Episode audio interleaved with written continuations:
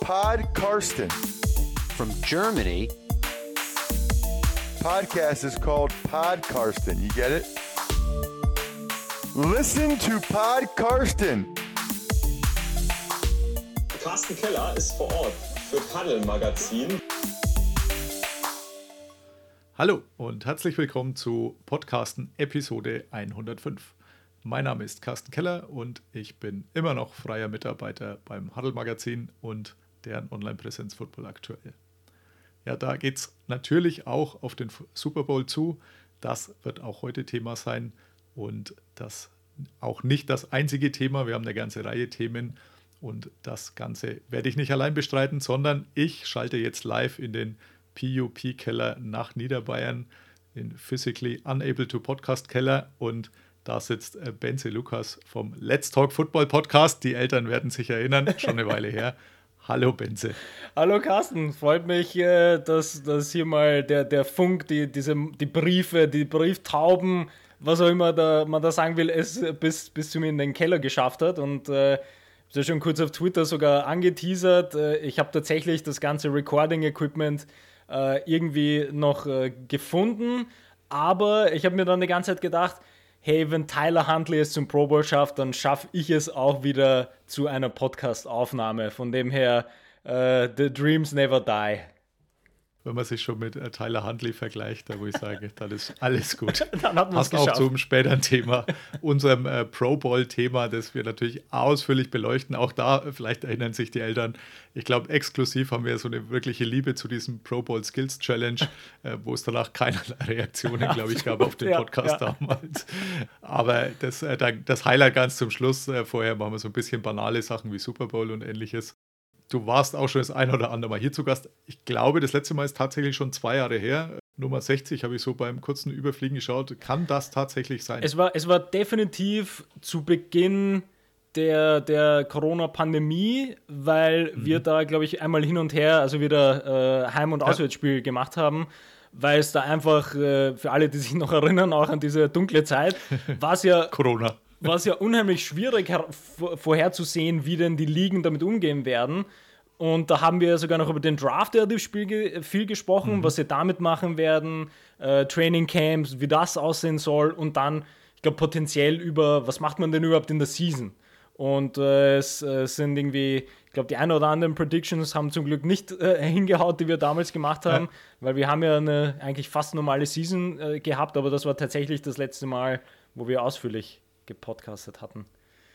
Also ich glaube, wir hatten mit allen Predictions recht und ähm, wer nicht, muss halt nochmal alle alten Folgen rauskramen, ja. die auch in irgendeinem Keller wahrscheinlich äh, verschwunden sind. Ja. Aber ja, ist auf jeden Fall schon eine Zeit lang her und äh, schön, dass wir auch äh, diese Corona-Geschichte dann hinter uns lassen konnten und äh, Football das als strahlender Sieger überstanden hat. Also ich glaube, es ja. gibt keinen klareren Sieger gegen Corona als äh, die NFL, denn äh, die ist da tatsächlich gestählt daraus hervorgegangen. Und darf jetzt ihren Super Bowl unter ganz normalen Bedingungen wieder abhalten, ähm, was uns sicher entgegenkommt oder was wir gut finden. Äh, jetzt stehen mit den Chiefs und den Eagles zwei Teams äh, drin, die man vielleicht auch vor der Saison auf dem Zettel haben konnte. Findest du, dass die richtigen Teams im Finale stehen, im Endspiel? Äh, ich meine, das kommt darauf an, wie man richtig definiert, wie immer. Es ist, es ist, hatten wir auch schon oft genug bei unseren Folgen, wenn man einen Cowboys-Fan fragt, ob die Eagles das richtige Team im Super Bowl sind, wird die Antwort vermutlich Nein lauten. Ähm, aber an sich so, wenn man die Season ansieht, welche Teams quasi die konstantesten Leistungen hatten, plus halt einfach auch irgendwie scheme-technisch wieder Dinge äh, herausbekommen haben oder einfach das Coaching so gut funktioniert hat, dann sind das die zwei besten Teams und das ist auch absolut verdient. Ich meine, das, was die Eagles hinbekommen haben, da mit ihrer Defense zum Beispiel, da sind ja irgendwie absolut verrückte Numbers dabei, was den Pass Rush angeht. Das ist auch irgendwie quasi noch nie da gewesen. Und dass halt Jalen Hurt sich so entwickelt hat, ich meine, das ist ja auch dann, äh, dann, dann passt das quasi so zusammen, das Ganze. Und ich meine, die Chiefs sind die Chiefs. Also da, da zeigt, wieder mal, zeigt sich wieder mal, wie gut einfach so ein gesamtes Offense-Scheme sein kann, weil ich glaube, die einen oder anderen haben sicher äh, predicted, dass ohne Tyreek Hill ähm, wird die Offense äh, nicht mehr die Explosivität haben und einfach nicht mehr vergleichbar sein. Und siehe da, Patrick Mahomes ist sogar MVP geworden. Also irgendwas, irgendwas ja. machen die Chiefs mit Andy Reid auf jeden Fall richtig. Absolut.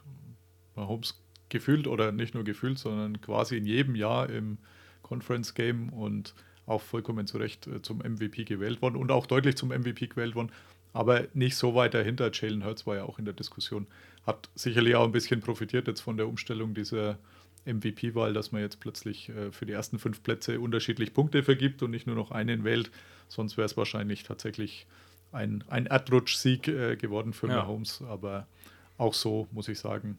Ja, also ich, mir gefällt das Duell tatsächlich gut. Überhaupt äh, die Conference Games, die vier Teams, glaube ich, waren tatsächlich auch die, die es verdient hatten über die ganze Saison mit dann noch äh, den Bills und auf der anderen Seite den 49ers. Gut, die wollten halt dann ohne Quarterback spielen, das ist sehr schade, aber nachdem ich ja eh eher auf Seiten der Bills stand äh, durch meinen äh, Job für den Huddle, muss ich sagen, fand ich das gar nicht so schlimm, aber mir ist klar, dass meine äh, Bekannten und äh, Freunde, die Anhänger der 49ers sind, da ziemlich gelitten haben, aber ja. Äh, there's always next year. Ja, ja. Worauf freust du dich am meisten beim Super Bowl? Also jetzt äh, so mehr so das Rundherum oder aufs Spiel selber oder Rihanna in der Halbzeitshow? Ähm, Äh, puh. Halbzeit, hatte ich gar nicht am Radar, wer jetzt tatsächlich Halbzeitshow ist. Ich finde, also tatsächlich ist ja, ist ja bei sowas immer dieses äh, quasi Strength versus Strength Matchup irgendwie das Spannendste und äh, die, die Eagles Defense gegen die Chiefs Offense zu sehen, ist, glaube ich, das, was da am allerinteressantesten ist. Und äh, ja, da freue ich mich eigentlich am meisten. Das wird das, also definitiv mein Highlight. Geht mir auch so. Also die vier Pass-Rusher mit jeweils äh, zweistelligen Sackzahlen. Ähm, mal gucken, ob das da auch funktioniert, aber das könnte tatsächlich durchaus interessant werden. Also ist auch das für mich das Highlight und auf der anderen Seite Jalen Hurts, weil der ist mir doch so ein bisschen ans Herz gewachsen. Im, im zweiten Prove-It-Jahr hintereinander wirklich bewiesen, dass er was kann. Die Schulterverletzung ihn ein bisschen ausgebremst. Also glaube, wenn der die zwei Spiele, glaube ich, die er verletzt hat oder drei, als dann Gardner Minshew aufs Feld geschickt wurde, dann ähm, hätte das womöglich eine noch bessere Bilanz gegeben und am Ende vielleicht dann auch Nick Sirianni noch ein paar mehr Coaching-Punkte im, im Voting zum Coach des Jahres, äh, wenn man da vielleicht mit einer Niederlage nur rausgeht. Aber auch so, glaube ich, muss man nicht wirklich traurig sein. Und ja, er sah zumindest fit genug aus, als dass er auch selbst wieder laufen kann im Super Bowl. Ja. Ja, und das ist, ich meine, das ist gut, dass du sagst, das wäre auch so mein zweiter Punkt, dass einfach sowas ist halt wirklich wieder irgendwie schön zu sehen, dass diese, diese Entwicklungen dann auch funktionieren können. Weil ich meine, wir denken alle gerne zurück dann an so einen Draft, wo ein Jalen Hurts gepickt wird, zweite Runde, wo dann alle sagen, ja, aber das ist noch immer zu früh und wieso macht überhaupt keinen Sinn, den zu dem Zeitpunkt zu picken. Und dann muss er ein Jahr sitzen, dann ist irgendwie ein Coachingwechsel auch noch und es ist absolut unklar, was da passiert. Und dann schafft er halt einfach eben so ein MVP-Kaliber-Season dann äh, hier aus dem Hut zu zaubern. Das ist halt echt cool. Und das dann wirklich bis in den Super Bowl zu bringen. Ich meine, wieder tolle Defense, klar, no question, aber ich meine, er hat ja nicht umsonst quasi MVP-Votes auch bekommen. Also es ist schon ähm, cool, einfach das zu sehen, dass auch diese, die Quarterbacks, die halt vielleicht aus dem äh, College kommen, nicht die gleichen weiß nicht, Measurements oder einfach aus einem anderen Scheme kommen, wo halt sofort einfach überall die Zweifel da sind, weil sie nicht äh, 6,5 und irgendwie 2,40 sind und aus einer klassischen irgendwie äh, Pro-Style-Offense kommen, wie wir ja noch vor irgendwie 5, 6, 7 Jahren immer drüber gesprochen haben, sondern halt irgendwie aus einem moderneren Scheme, wirklich athletisch und schafft es dann halt auf der Stage auch zu spielen. Das ist einfach cool. Ja, und ich weiß auch noch genau, damals, wie er gewählt wurde, hat eigentlich keiner so wirklich verstanden. Da war ja Carsten Wentz noch unumstritten. Ja. Das hat sich schnell geändert dann letztendlich.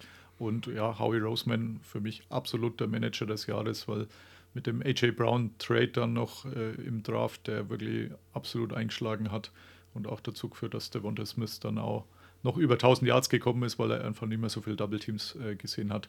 Dann Hassan Reddick ähm, geholt, wo auch der eine oder andere skeptisch war, der zwei Jahre hintereinander gut war, davor drei Jahre eher nichts war bei den Cardinals, aber überragende Saison gespielt und ja, ein Duell, auf das wir uns, glaube ich, zu Recht freuen können. Absolut, ja.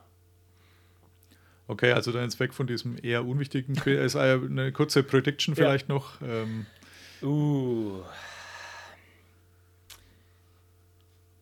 Ich, ich äh, es, es schmerzt einen sehr, sehr zu sagen, aber ich kann, mir, ich kann mir das sehr gut vorstellen, dass die Eagles das, äh, das herumbekommen und biegen können, das Ganze, weil wenn du wirklich mit der Kombination in so ein Spiel gehen kannst, dass du einfach so eine potenziell eine so dominante Defense hast oder einen so dominanten Pass Rush und wieder, man darf nicht vergessen, klar, es sind die Reports, die jetzt rauskommen, nein, nein, er ist super fit und er kann sich ganz normal bewegen, Patrick Mahomes ist äh, völlig in Ordnung, aber das sehen wir dann, wenn es tatsächlich soweit ist, äh, wenn er vielleicht ein oder zweimal gesackt wird und dann äh, muss man erst einmal schauen, wie dieser Knöchel dann funktioniert und da kann, ähm, so gut er auch ist, klar, aber das ist halt tatsächlich der Pass Rush, der, glaube ich, äh, unverzeihlich äh, ist bei solchen kleinen Verletzungen, wo man vielleicht ein bisschen weniger mobil ist.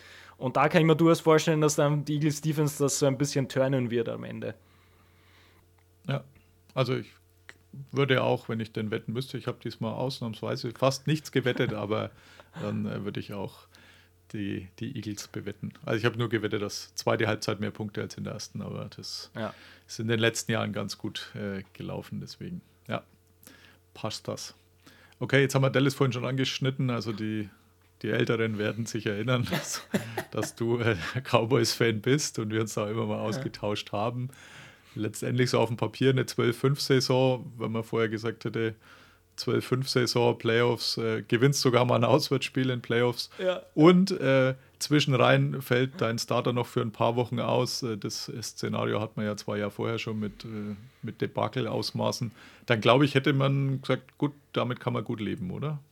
Äh, ja, am Papier schon. Ja, komm aber. Aber, aber, nein, also ich finde, ähm, wie, wie, wie wir den Rundown kurz besprochen haben, äh, dass es um die Cowboys natürlich auch gehen wird äh, ist mir nur wieder eine Anekdote eingefallen, die ich, äh, die ich meinem, interessanterweise meinem, meinem äh, Co-Podcast-Partner Philipp vor einigen Wochen, wie wir uns auch mal wieder getroffen haben, erzählt habe. Äh, und die Anekdote fasst sowas von perfekt quasi mein Cowboys-Fan-Dasein und diese Saison zusammen. Szenario ist folgendes: Fantasy Draft. Äh, ist ja auch ein Ding, ein Thema, über das wir ganz oft gesprochen haben. Äh, ganz spät im Draft, ich sehe Tony Pollard, denke mir, hey, cool. Also, ich meine, Tony Pollard super als zweiter Running Back oder Flex oder was auch immer, kann man, kann man durchaus nehmen, hat durchaus geflasht äh, das Jahr davor. Wer weiß, wie die Offense äh, aufgebaut sein wird, aber kann man mal nehmen. Äh, ich nehme Tony Pollard, irgendwie ist er mein vierter oder fünfter Running Back, also voll solider Pick sozusagen. Was passiert? Deck verletzt sich. Was macht der alte Cowboys-Fan? Denkt sich, okay, die, du kannst diese Offense komplett schmeißen. Was macht der alte Cowboys-Fan? Er droppt Tony Pollard. er droppt ihn. Und äh, stellt sich aus, dass Cooper Rush äh, tatsächlich ein solider Backup-Quarterback ist, äh, dass die, die Offense sich um einen Tony Pollard ähm, äh, gut oder, oder, andersrum, ja, Tony Pollard spielt sich sehr gut in die Offense hinein, weil einfach Sieg äh, schon ein bisschen am, am absteigenden Ast ist und äh, führt viele andere Teams, äh, auch in meiner Liga, wo das passiert ist, viele bis in die Playoffs oder sogar ins Finale. Und äh, äh mein Team weniger erfolgreich, um das mal so zu sagen. Und das ist für mich die Anekdote, die fasst halt einfach die Cowboy-Season für mich zusammen, wo halt ähm, trotz der Verletzung äh, denkt man sich, ja gut, wozu? Wieso, wieso ja. soll ich überhaupt irgendwas versuchen? Und dann ja, bekommt man wieder eine Deck-Performance, äh, die genau vor den Playoffs wieder ein bisschen schlechter ist und man denkt sich, oh mein Gott, jetzt müssen wir nur nach Tampa fahren gegen Tom Brady. Ja. Äh, und dann gewinnt man dort und danach ist wieder so, okay, man hat ein Spiel gewonnen, aber haben wir wirklich Hoffnung, dass wir da weiterkommen? Also es ist alles so ein, so ein klassisches, wenn man irgendwie seit 20 Jahren bei den Cowboys dabei ist, dann ist genau das, das Gefühl kennt man.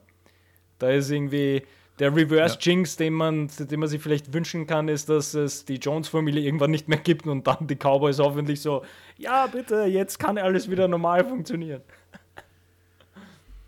Na, ich glaube, Jerry hat ja die ganze Familie schon eingebaut ins Unternehmen. Also selbst wenn er mal nicht mehr sein sollte und er geht, glaube ich, stramm auf die 80 zu, dann wird äh, Steven und äh, äh, die Tochter Anderson irgendwas und ja, weiß gar nicht mehr, wie der andere heißt. Also Kinder sind fest im Sattel, ähm, von dem her glaube ich, Also das, diese Einnahmequelle wird die Familie Jones, glaube ich, nie mehr hergeben. Und ja, das auch vollkommen zu Recht. Aber ich habe so das Gefühl, dass diese Achterbahn zumindest jetzt auf einem höheren Niveau ist. Also so dieses äh, Ceiling und äh, Basement. Ähm, also die, die Tiefen sind nicht mehr ganz so tief. Also es ist halt dann keine 5-12-Saison, sondern eine 12-5-Saison. Und äh, von dem her bleibt auch irgendwie mehr Positives dann hängen, wie wenn man nur Niederlagen sieht und die Quincy Jones dieser, dieser Ära und ähnliches, äh, wo man sagt, nee, also da macht es jetzt wieder mehr Spaß zuzuschauen, auch wenn dann in den entscheidenden Momenten halt doch wieder das ein oder andere fehlt. Aber gefühlt äh, ist es irgendwie positiver gelaufen, fand ich. Ja. Ich glaube, das ist, das ist echt das beste Bild dafür, weil das, das stimmt wirklich. Also es ist, ist noch immer die klassische Achterbahnfahrt, die man einfach bekommt, auch wenn man einen Deck und einen Mike McCarthy zusammenmischt in eine Offense, dann, ja. dann wird man sowas bekommen. Aber wie du sagst, es ist schon wahr, dass es, es, es schmuggelt sich langsam nach oben. Äh, dadurch, dass halt jetzt die Eagles im Super Bowl sind, hilft jetzt dem längeren Ausblick genauso wenig. Aber es ist, wie ja. du sagst, die, die, diese Achterbahn fährt zumindest auf einem höheren Niveau. Was schon ist okay, ja.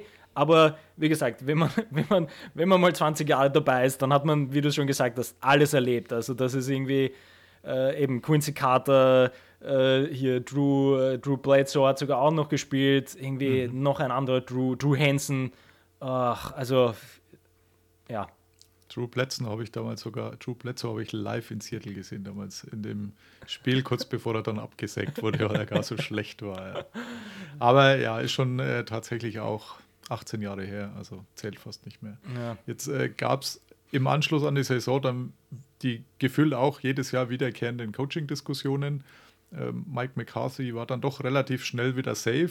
Vielleicht auch, weil die Saints äh, gesagt haben, äh, für Sean Payton hätte man ganz gern was im Gegenzug. Also mhm. einfach so lassen wir nicht gehen. Das mhm. Gerücht ist ja auch jedes Jahr wiedergekehrt, dass äh, irgendwann Sean Payton zurückkommt, der ja schon mal bei den Cowboys war als Assistant. Ja. Und das hat sich relativ schnell erledigt. Also Mike McCarthy war safe. Dan Quinn wurde wieder auf Interviewreisen geschickt, genau wie im Vorjahr. Bei Kellen Moore hat man schon schnell gemerkt, dass so die Begeisterung ein bisschen abgekühlt ist, also im Vergleich zum letzten Jahr weniger Angebote und ja, Mike McCarthy wollte sich auch nicht so wirklich festlegen, deswegen, also mich hat eigentlich mehr überrascht, dass Dan Quinn dann doch geblieben ist, als die Tatsache, äh, dass man Kellen Moore dann verabschiedet hat, letztendlich relativ zügig in Richtung Chargers. Ich glaube, da war nicht wirklich Zeit dazwischen, zwischen dem, mhm. dass er bei den Cowboys raus ist und dafür jetzt künftig mit Justin Herbert arbeiten darf. Was hat dich mehr überrascht, dass äh, Quinn jetzt doch noch da ist oder dass Moore so schnell woanders untergekommen ist? Das ist echt eine gute Frage. Oder dass Mike McCarthy noch da ist. Uh.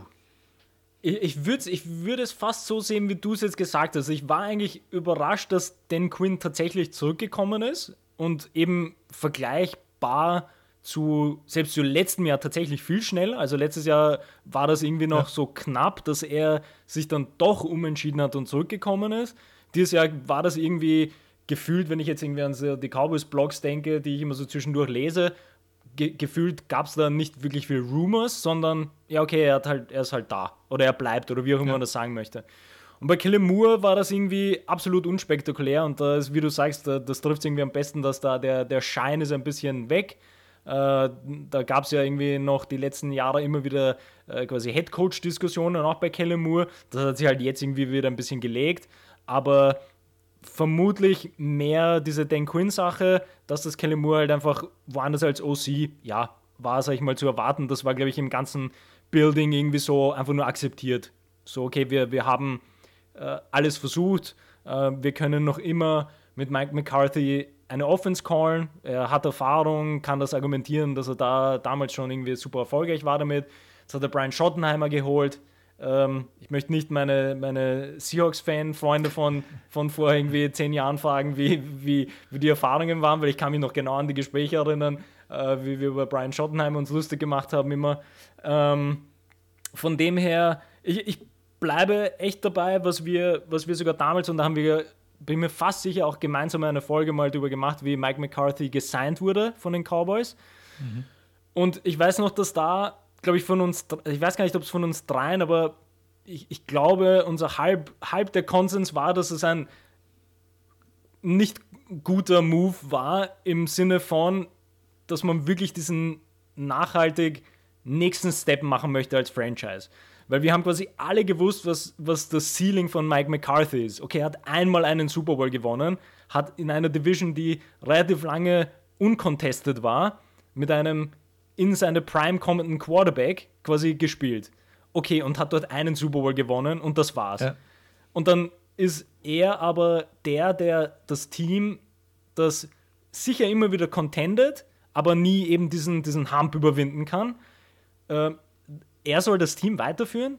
Also es hat einfach überhaupt keinen Sinn gemacht, weil entweder man, man nimmt jemanden, der wirklich established, irgendwie erfolgreich Franchises aufbauen kann, oder man hätte einen dieser quasi ganz neuen jungen Kandidaten genommen und gehofft, dass irgendein Spark dann rauskommt. Und stattdessen nimmt man halt, ja, eine known Commodity, wo wir halt alle wissen, was dann dabei rauskommt. Das ist frustrierendes Clock-Management jede zweite Woche und mehr wird es nicht als, ja, jetzt hat man ein Playoff-Spiel gewonnen. Okay. Und jetzt aber wird das Playcalling von ihm, das Ja. wir damals, äh, das er bei den Packers aus der Hand gegeben hat, weil es grandios schlecht war. Ja. Und äh, diese Ankündigung dann im Anzug, also und ich übernehme das Playcalling, als ob da irgendjemand glauben würde, dass es besser wird, nachdem Ja. er schon mal gesehen hat, wie er es gegen die Wand gefahren hat. Aber Ja, ja. Ich glaube, die Diskussionen sind zumindest, also ich rechne auch fest wieder Hard Knocks mit den Cowboys wahrscheinlich im Sommer, weil gefühlt ist schon wieder zwei Jahre her, dass sie das letzte Mal dran waren. Und äh, rein dem Gesetz der Serie nach wäre es wieder soweit. Und da stimmt. freue ich mich dann jetzt schon drauf, wie man dann wieder versucht, Ja. ihn äh, hier als guten Coach hinzustellen. Aber ja, es ist zumindest immer wieder lustig. Ja. Ja. Okay, jetzt äh, hatten wir vorhin mal den Backup-Quarterback, der doch ganz äh, nett gespielt hat. Jetzt äh, kommen wir zum Nicht-Backup-Quarterback, sondern jemand, der eigentlich keinen gebraucht hat, nämlich dieser Tom Brady hatte ich dieser als äh, dieser Tom Brady hatte ich in den Rundown kurz geschrieben. Äh, wird er dir fehlen? Weil gefühlt, du schaust jetzt ungefähr so lange, ähnlich wie bei mir, glaube ich, wo er äh, Starter war, unumstrittener Starter, also so ungefähr so lang ist es bei mir her. Äh, Seine erste Saison ähm, mit dem Super Bowl-Sieg war auch meine, wo ich wirklich äh, zu 100 Prozent dabei war. Und äh, ist ja bei dir nicht viel anders, glaube ich. Also wird er auch dir als Nicht-Brady-Fan fehlen? Du, absolut. Und ich muss sogar sagen, dass ich, es, sich über die letzten Jahre massiv verändert hat, nämlich wo ich eher zum Brady-Fan geworden bin, muss ich ganz ehrlich sagen, weil es halt einfach so eine, eine, eine Erscheinung ist, tatsächlich, wo, also ich meine, die Rekorde sprechen ja für sich. Ja? Also da muss man äh, tatsächlich nie irgendwie den Rundown machen und überlegen, ja, was hat er denn gemacht und hält da Rekorde hier und da. Das ist quasi klar. Aber das Einzige, wo, wo ich nochmal irgendwie mehr drüber nachgedacht habe, war irgendwie jetzt vor einer Woche oder so oder zwei, also wie so um diese Retirement-Zeit herum, wo, glaube ich, ESPN hat irgendwie so eine, so eine super simple Grafik gepostet mit irgendwie Tom Brady auf der einen Seite und Peyton Manning auf der anderen Seite und äh, quasi so über die letzten, unter Anführungsstrichen, fünf Jahre irgendwie so, so die Stats. Aber das Spannende war, dass sie als quasi Teaser-Text dafür hatten, äh, irgendwas mit, es gab nur zwei Quarterbacks, die, was weiß ich, 40 plus waren, zwei Super Bowls hat, oder, oder es gab nur zwei Quarterbacks, die innerhalb von fünf Jahren irgendwie zwei MVPs, Super Bowl MVP, Super Bowl Sieg, was auch immer. Und dann ist irgendwie dort gestanden, der eine ist Peyton Manning und der andere ist Tom Brady, nachdem er 40 geworden ist. Also quasi Ja. die, die, einfach diese, diese verrückte äh, Langlebigkeit, dass wir reden hier von zwei unterschiedlichen Hall of Fame-Karrieren, kann man sagen. Ja. Und das ist einfach so über die Jahre, eben wie du sagst, ja, wenn man das wirklich von Anfang an verfolgt und, und auch den Sport quasi kennt, ist das einfach unheimlich beeindruckend zu sehen, wie, wie er quasi dran geblieben ist. Und es ist, es ist einfach, der, der Respekt ist halt mehr und mehr gewachsen für die Leistung, die er halt bringen kann, jedes Jahr. Und dann auch nochmal mit irgendwie den Tampa Bay Buccaneers auf einmal seine beste Season gefühlt spielen konnte mit ta- klar tollem äh, Coaching-Staff, gutem Supporting-Staff, keine Frage. Aber im Vergleich dann auch zu sehen, was mit den Patriots danach passiert ist, und das ist ja auch immer, wo, wo ja ganz viele immer drüber gesprochen haben, was, was, wie vergleicht man das Ganze denn? Ist jetzt wirklich Bill Belichick der, der irgendwie Superlord und äh, macht quasi aus dem Franchises egal, was er, was er bekommt? Oder ist halt Tom Brady der, der das Ganze trägt, mehr oder weniger. Ja. Und in, in gewisser Weise haben wir, glaube ich, die Antwort dafür diese letzten fünf Jahre jetzt irgendwie bekommen, wer vermutlich wichtiger war für die Franchise. Ich meine, äh, wir alle wissen, Quarterback ist die wichtigste Position in dem Sport. Also ist jetzt nicht so, dass uns das wirklich überrascht. Überrascht. Aber dennoch ist es etwas, das es hätte auch ganz anders ausgehen können. Also es gibt einfach, siehe Matt Ryan, war ein super solider Quarterback, ja, hat, hat äh, ganz gut mitgespielt, hat einfach seine Prime früh gehittet, also nicht so wie wir jetzt vielleicht auch ein Aaron Rodgers, der erst mit irgendwie 33, 34 plus noch einmal irgendwie einen, einen Step up gemacht hat, aber, aber Matt Ryan ist halt grottig seit irgendwie drei Jahren und, Ja. und sollte schon längst retiren. Und ich glaube, wenn Tom Brady nicht wollen würde, dann könnte er noch immer zwei Jahre spielen und könnte zu den Raiders und dort mit einem Davante Adams sicher verrückte Numbers posten. Also es ist einfach, es ist ein absolutes Phänomen und wird definitiv fehlen. Hat auch natürlich nochmal einen super Schub gegeben für das München-Spiel. Also wir hatten ja früher auch schon oft das Thema mit dem ersten Spiel in Deutschland, wann es es gibt. Äh, ihr hattet mehr oder weniger gesagt nie, äh, Ja, sag ja, jetzt mal so.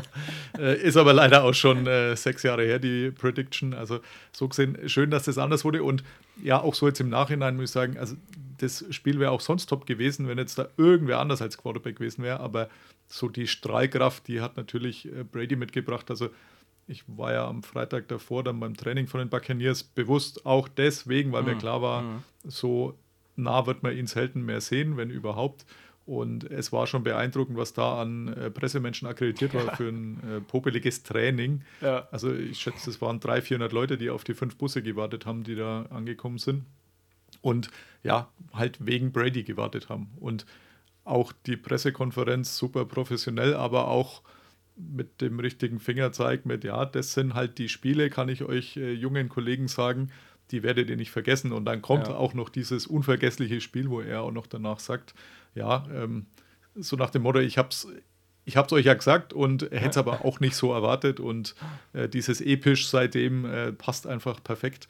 Ich äh, habe jetzt von äh, Pro7 bzw. Pro7 Max, die haben so ein rund um das München-Spiel eine Dreiviertelstunde produziert, einen Film, der äh, sehr, sehr gut ist und äh, wirklich überragend, der am Sonntag dann in der Vorberichterstattung auch laufen wird. Also, falls ihr es jetzt vorher hört und nicht vorhabt, es anzuschauen, dann nehmt das Ganze auf und schaut euch nur diesen Film an, weil das wirklich richtig, richtig gut ist und es zeigt auch nochmal, wie beeindruckt da alle waren, ob das jetzt Spieler waren oder wer auch sonst so an Bord war. Und ich glaube, Jan Stecker sagt es dann. Also, wir haben da irgendwo Geschichte geschrieben Ja. und das, äh, glaube ich, ist auf jeden Fall äh, so richtig. Also, geiles Intro von dem ganzen Ding und auch der Rest ist gut. Deswegen, ja, freut einen als deutschen Fan dann Mhm. noch mehr, wenn man sagt, ja, da war man noch mal bei so einem richtigen Spektakel äh, dabei und das auch noch hier war, wo man seit Jahren drauf gewartet hat, dass man ein Spiel in Deutschland gibt und ja.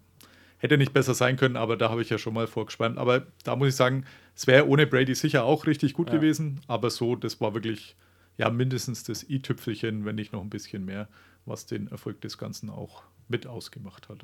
Ja. Ja, ich finde, ich meine, diese, diese ganze München-Sache ist, ist ja auch mega spannend, weil ich nämlich auch an unsere Prediction gedacht habe von, von Philipp und wir, wo wir gesagt haben, nie. Das ist einfach so ein, Ja. ein Markt, der einfach keinen Sinn macht, ähm, wo ich mir dann im Nachhinein, also jetzt eben äh, über die letzten paar, paar äh, Wochen wieder irgendwie äh, mehr Gedanken darüber gemacht habe, ob nicht eben diese ganze Corona-Geschichte nochmal ein bisschen, ich will nicht sagen, den Businessplan verändert hat, aber vielleicht ein bisschen die Timelines angepasst hat.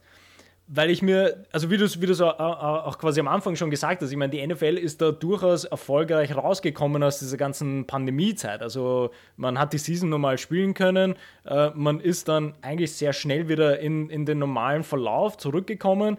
Ist jetzt nicht so, dass man irgendwie massiv gestruggelt hätte, was irgendwie die Finanzen angeht, wie vielleicht manche andere Ligen, die halt da sich alle möglichen Sachen überlegen mu mussten, damit da das irgendwie weiterhin funktionieren kann. Und dann habe ich mir gedacht, naja, vielleicht war das einfach so ein Ding, wo, wo der gute alte Roger sich äh, hier mal das Scheckbuch hergenommen hat und so ein bisschen seinen Kalender geschaut hat und gedacht hat, hey, eigentlich können wir jetzt einen relativ großen Move machen. Und äh, da ist natürlich Deutschland das Erste, was auf der Liste gestanden ist. Und ich meine, da haben sie ja jetzt nochmal einen Deal für noch quasi gefühlt unendlich viele Jahre fixe Spiele äh, unterschrieben. Und äh, ähm, ist jetzt quasi alles nur nicht, nicht ausgegorene Idee, aber kann, kann ich mir zumindest sowas vorstellen, dass einfach diese Pandemie nochmal einiges verändert hat, wie man einfach an sein eigenes Standing herangeht, an, einfach an diesen international Markt, sich ein, ein weiteres Standbein aufzubauen, wo man immer schlimmstenfalls ausweichen kann, falls es notwendig wäre. Und dort cashst du halt immer ab. Ja. Also der Aufwand ist natürlich auch riesig gewesen. Also das Scheckbuch äh, war sicherlich groß, das er da bemüht hat. Und man hat ja wirklich herangekarrt, was irgendwie ging. Und vor allem auch die Medien herangekarrt. Also es wurde von vornherein als Medienereignis ja, verkauft oder angesehen. Und ja, wenn eine ganze Woche ESPN hier ist, äh, mit, mit ja. einer festen Crew vor Ort, die berichtet, das NFL-Network äh, seine Good Morning Football Show live von hier jeden Tag macht, das kostet schon richtig Schotter. Aber wenn nicht die NFL, wer sonst? Ja, also ja. niemand anders kann sich leisten. Und ja, meine Hoffnung ist, dass sich es wirklich so etabliert, dass es irgendwann wie mit London ist. Also London ist mittlerweile ein Selbstläufer, da muss man auch nicht mehr viel Event außenrum machen. War wirklich letzten Herbst sehr deutlich sichtbar für uns, die jetzt schon öfter waren, also dass da eventmäßig nicht mehr viel geboten ist und trotzdem kommen mhm. so viele wie noch nie ins Wembley Stadion zu den Jaguars und es sind immer noch die Jaguars und da waren sie noch nicht am aufsteigenden ja, Ast, ja. sondern da waren sie da noch die Sewer Raids. Ein bisschen ja, genau. Da sah es noch kein bisschen so aus, als ob die Richtung Playoffs kommen würden, geschweige denn da noch irgendwas reißen können.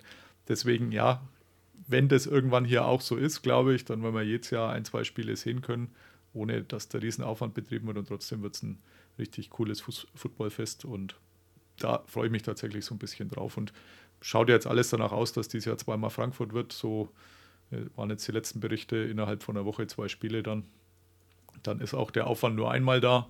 Dann kann man das ein bisschen länger stehen lassen, die, die Helme, mit denen man die Fotos machen kann als Fan und dann ist es auch wieder gut. Und doppelt so viele haben die Chance, beim Spiel dabei zu sein wie ja. in diesem Jahr oder wie im letzten Jahr. Also so gesehen, glaube ich, der Businessplan läuft und ja, läuft auch gut für uns. Absolut. Okay, Doc, dann kommen wir zum absoluten Highlight, das Endlich. wir so Ach. exklusiv haben der Pro Bowl. Dieses Jahr ganz neues Format, also mit dann irgendeinem Punktesystem, das ich bis zum Schluss nicht wirklich verstanden habe, muss ich gestehen. Und äh, es gab die Skills Competition wieder, also das ist ja unser Highlight so, mit äh, diversen an Bundesjugendspiele erinnernden Wettbewerben. Und äh, am Ende dann aber noch ein Flag-Football-Spiel, bei dem er alles irgendwie noch gewinnen konnte. Äh, es gab dann auch einen Sieger, also das war auch ganz schön. Aber wie hat dir an sich das neue Format gefallen mit Flag Football und besserer Einbindung oder mehr Einbindung der Skills Competition? Ähm, ja, also natürlich noch immer das absolute Highlight des ganzen Footballjahres. Da, da müssen wir gar nicht irgendwie äh, lang argumentieren, wieso das so ist. Ich glaube, äh, das ja. ist unser, unser Trademark. Äh, mit unseren Podcast-Folgen machen wir das immer klar genug. Aber ich finde, es gibt ein paar Kleinigkeiten, die würde ich definitiv tweaken oder halt einfach die, die alten Formate zurückbringen. Weil zum Beispiel, ähm, um halt gleich wieder voll, voll äh, reinzusteigen in die, in die äh, Competitions selber, ähm, ich fand diese Catch Competition, die halt an so einen NBA Dunk Contest erinnert, äh, mhm. eher schwach.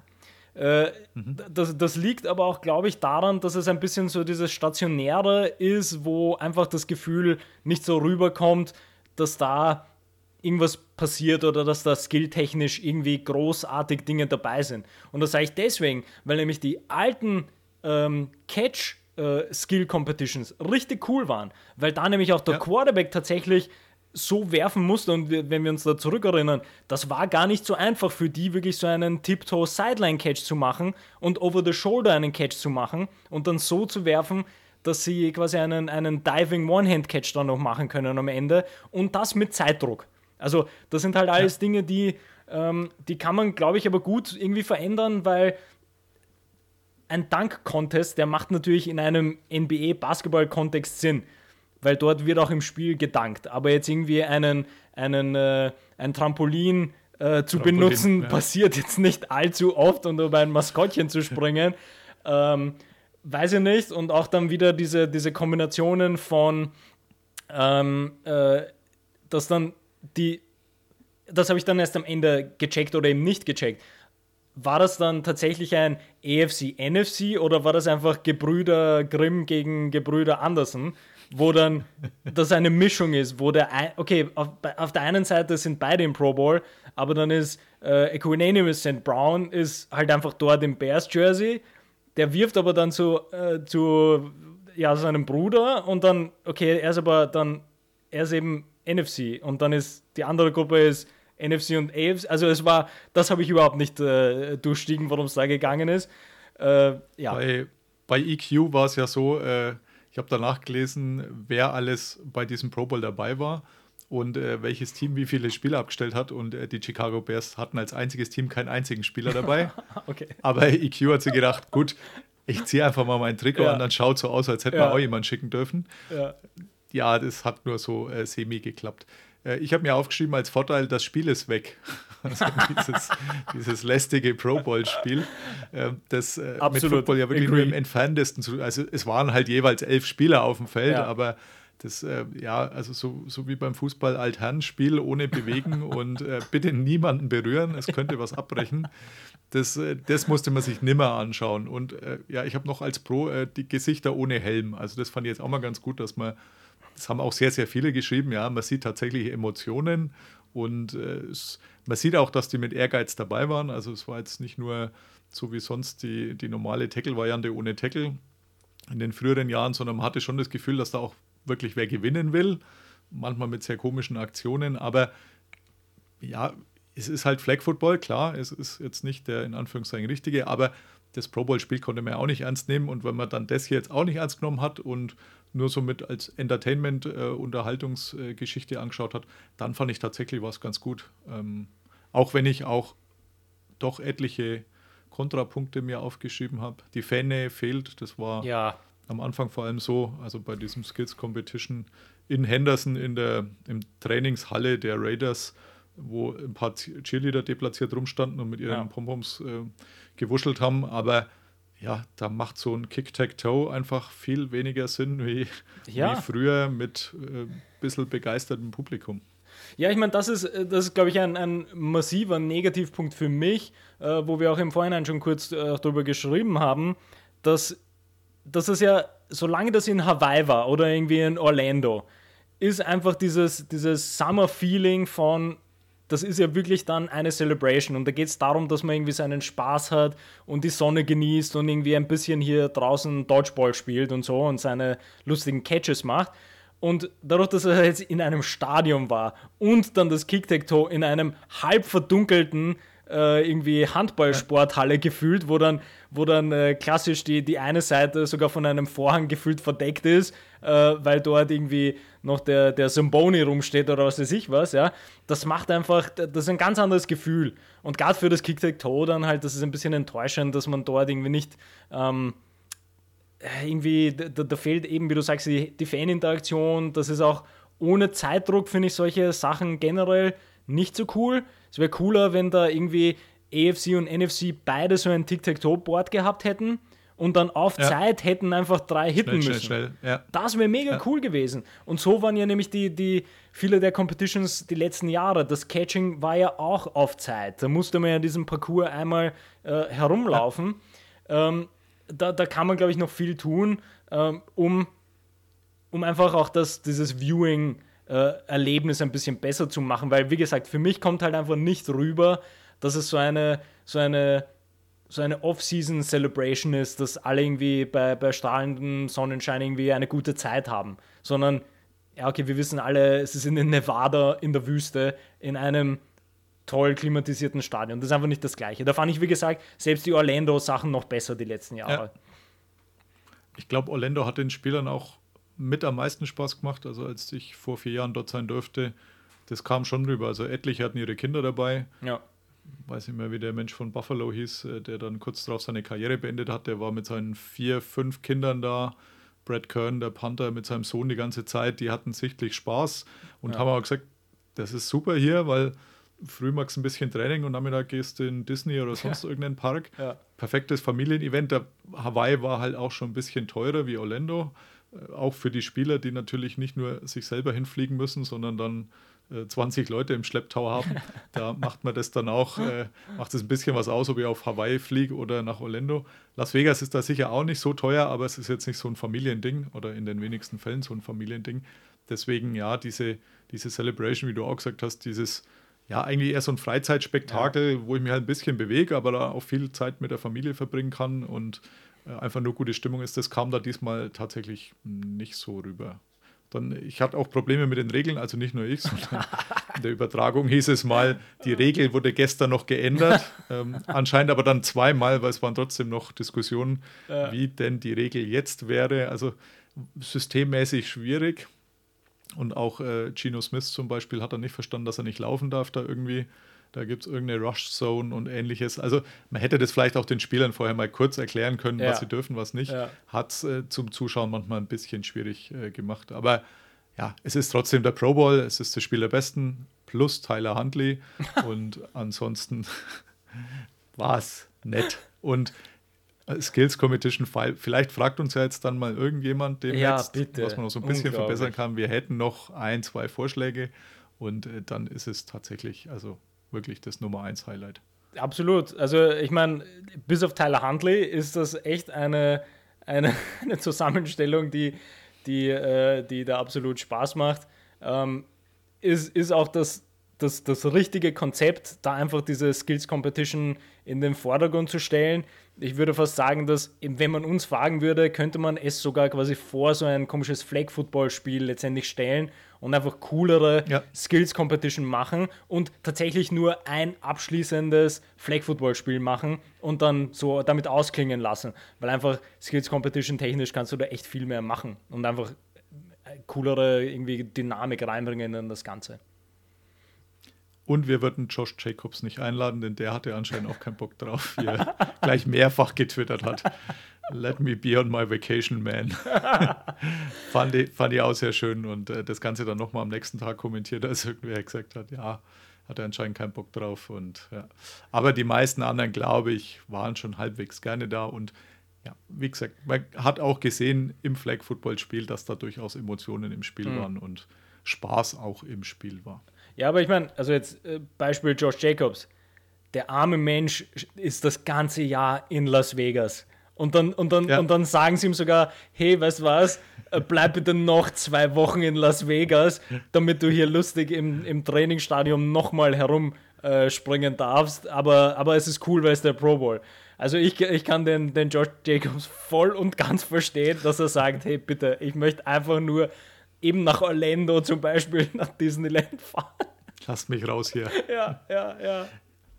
Gut, vor der Saison sah es ja so aus, als ob er gar nicht mehr in Las ja. Vegas spielt. So gesehen, jetzt musste er auch noch zwei Wochen länger bleiben. Also das ist natürlich die Gestraft Erwartungshaltung von vor der Saison. Ja, ja. ja, wirklich, wirklich in den Keller gegangen. Ja. Aber ja, auch nächstes Jahr wird er noch da sein, nachdem er jetzt hier noch äh, die ein oder andere Auszeichnung abräumen konnte und äh, Rushing Champ wurde. Also eigentlich hat er alles richtig gemacht und ja, zur Not muss er das nächste Mal auch wieder irgendeine Verletzung vortäuschen vom Pro Bowl. Da wäre er jetzt auch nicht der Erste, dem das eingefallen ist. Ja. Oder mit den Raiders in den Super Bowl kommen. Das wäre natürlich auch eine Möglichkeit, um nicht zum Pro Bowl zu müssen. Aber ich glaube tatsächlich, die Chancen sind eher gering, was das Du, angeht. das kommt darauf an, wer der Quarterback sein wird. Ja, tatsächlich. Von äh, Tom Brady bis Aaron Rodgers ist da alles möglich. Tatsächlich war das auch der Spruch des Wochenendes zum ja. Pro Bowl, fand ich, Derek ja. Carr im Interview. Äh, als er die Lichter wirklich alle ausgeschossen hat in oh, diesem Precision Passing. Ja. Als letzter irgendwie 14 Punkte braucht hat und ein paar 30 dann geschafft hat. Und der, der Ryan Clark, was glaube ich, ihm sagt, und uh, have you ever been this hot before? Und er so, nee, deswegen spiele ich ja nächstes oh, Jahr nicht mehr hier. Absolut Weltklasse der Kommentar. Also super, super, echt gut. Und auch mit diesem Gesichtsausdruck Wahnsinn. dann dazu, äh, der so ja. leicht eingeschlafen ja, aussah. Ja, also absoluter Schenkelklopfer, muss ich sagen. Also sautrocken Das hat er auch super rübergebracht. Eben, eben. Und er findet es auch cool, dass er seine No-Trade-Clause äh, nicht gehen lässt. Also, dass er die, die, Raiders auch wirklich leiden lässt bis zum letzten Tag. Also fünf Tage noch und er ist irgendwie 40 Millionen reicher. Ich glaube, das kann man noch durchstehen. Ja, also das ist, das ist ein tatsächlich noch, also noch ein Highlight quasi zum Abschluss, sind einfach diese, diese Post-Challenge-Interviews gewesen, teilweise, mhm. die halt einfach, ähm, wo, wo man, glaube ich, wieder einfach diesen Spaß, den sie eigentlich dann haben, merkt, weil man muss sich ja vorstellen, die spielen ja irgendein random Spiel, ja. Also sei es jetzt diese komischen Gewichter herumziehen oder diese First-Down-Marke herumziehen, wo die Liner, das ist ja das Einzige, wo sie so richtig mitmachen dürfen, neben dem Gauntlet, ja, wo alle Liner Ja. mal mitmachen dürfen. Und dann gewinnen sie und dann halt beinahe Interviews mit ja und hier Strategy befolgt und ja, der Gameplan war so gut und ja, die haben uns kopiert, weil wir viel besser waren. Also beinhart die Interviews halt so äh, runtergebrochen oder auch beim Kick-Toe dann, äh, ja, ich habe einfach, versuch, einfach versucht, äh, hart und weit zu snappen und das hat jetzt geklappt. Das ist einfach so Weltklasse-Interviews, die wir halt einfach so nicht bekommen. Ähm, Das sind es- Insights, die weil- man braucht. Ja. weil, es- weil es ja tatsächlich die, die, die Standard-Postgame-Interviews, die, die sind ja schon langweilig, weil wir ja alle wissen, was dort gesagt wird. Aber die gleichen Postgame-Interviews in einem Pro Bowl-Setting zu haben, ist ja einfach nochmal, äh, einfach, äh, wie soll ich sagen, was ist denn das richtige Wort? Da ist einfach dieser Spaßfaktor ein ganz anderer, wenn man halt einfach nach einem eben Kick-Tag-Toe beinhart runter analysiert mit ja und ich habe versucht einfach gut zu snappen und die drei Snaps haben halt gut geklappt. Ähm, äh, äh, danke und äh, ich danke Gott und der Familie gefühlt. Ne? Also das ist Genau. einfach Weltklasse, jahrelange Training. Weltklasse, das zu sehen oder zu hören. Also super. Ja, das jahrelange Training hat sich ausgezahlt. genau, ja. Und, äh, ich glaube, das war einfach so eine interne Challenge der Spieler, wer da mehr Blödsinn in diesen Interviews äh, unterbringen Absolut. kann, ohne das Gesicht zu verziehen. Kann ich mir vorstellen. Und es hat in einigen Fällen wirklich, wirklich Ja. gut funktioniert. Ja. Ja, dann würde ich sagen, beenden wir es mit diesem Highlight Yes. auch. Ähm, ich hoffe, bis zur nächsten gemeinsamen Folge dauert es keine 45 Folgen mehr. Denn ich glaube, Nummer 60 war die letzte. Also von dem her sehr, sehr gerne früher wieder. Und jetzt ist ja dann auch Zeit in der Offseason. Absolut. Jetzt eh nicht, was wir machen. Vielleicht können wir auch nochmal den Pro Bowl analysieren und die Verbesserungsvorschläge noch ein bisschen, bisschen näher vertiefen. Und äh, dann äh, schalten wir gerne wieder in den POP-Keller, würde ich sagen. Absolut, sehr gerne. Äh, ich habe ich hab schon kurz angeteasert, dass ich mir irgendein eigenes Segment überlegen werde, äh, mit dem ich dann regelmäßiger reinfunken kann, damit ich auch da den, den, äh, den Durst stillen kann, den Podcast-Durst. Vielleicht sollte man es nicht unbedingt auf nur den Pro Bowl beziehen. Ja, das stimmt, weil sonst wir, sind wir jedes Jahr einmal dran und äh, äh, müssen halt irgendwie auch den, auch den Super Bowl immer mit besprechen. Also wenn, Ja, wenn, wenn, jetzt, wenn jetzt dieses Augenrollen alle gesehen hätten, die wir, das wir beide gemacht haben, äh, dann, dann wäre es verständlicher. Aber ja, wäre natürlich schön, das irgendwie nicht nur an den Pro Bowl anzuhängen, sondern vielleicht auch andere Themen zu finden. Ich glaube, das sollten wir schaffen. Und äh, die Cowboys geben auch eigentlich immer Themen her. immer. Also von dem her dann äh, sehr gerne wieder. Sehr gut. Vielen Dank. Herzlichen Dank. Dir alles Gute und ja, bis demnächst hoffentlich. Bis bald. Pod Karsten. Damit auch nochmal herzlichen Dank von dieser Stelle an Benze. Und ich denke wirklich, dass es keine 45 Folgen mehr dauert, bis er wieder zu Gast sein wird. Das Feuer brennt doch auch noch im POP-Keller ein bisschen, das Podcast-Feuer. Damit bin ich jetzt fast am Ende. Geht in die Hochphase der Super Bowl-Artikelschreiberei bei mir.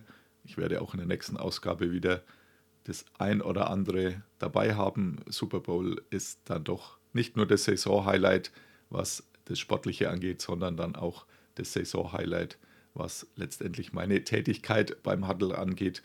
Der Huddle wird am 23. Februar erscheinen, also gute Woche nach dem Super Bowl mit sehr viel, was auch um das ganze Spiel herum passiert ist. Stefan Toben ist vor Ort, wird beim Spiel sein in den USA, der normalerweise bei uns für die Saints zuständig ist. Sein Team ist nicht dabei, aber zumindest eines meiner Teams mit den Eagles, das hat man ja schon besprochen. Und da gibt es mit Sicherheit genug Material. Dabei dann schon mal viel Spaß. Schaut, bestellt ihn euch vor oder idealerweise habt ihr natürlich sowieso ein Jahresabo für den Huddle. Herzlichen Dank fürs Dabeibleiben, viel Spaß beim Super Bowl und bis demnächst. Bye bye. Listen to Pod Karsten. Pod Karsten. Thank you, Karsten. go. Carsten Keller ist vor Ort für Paddel Magazin. Karsten, you're a great dude. Danke and alles gut.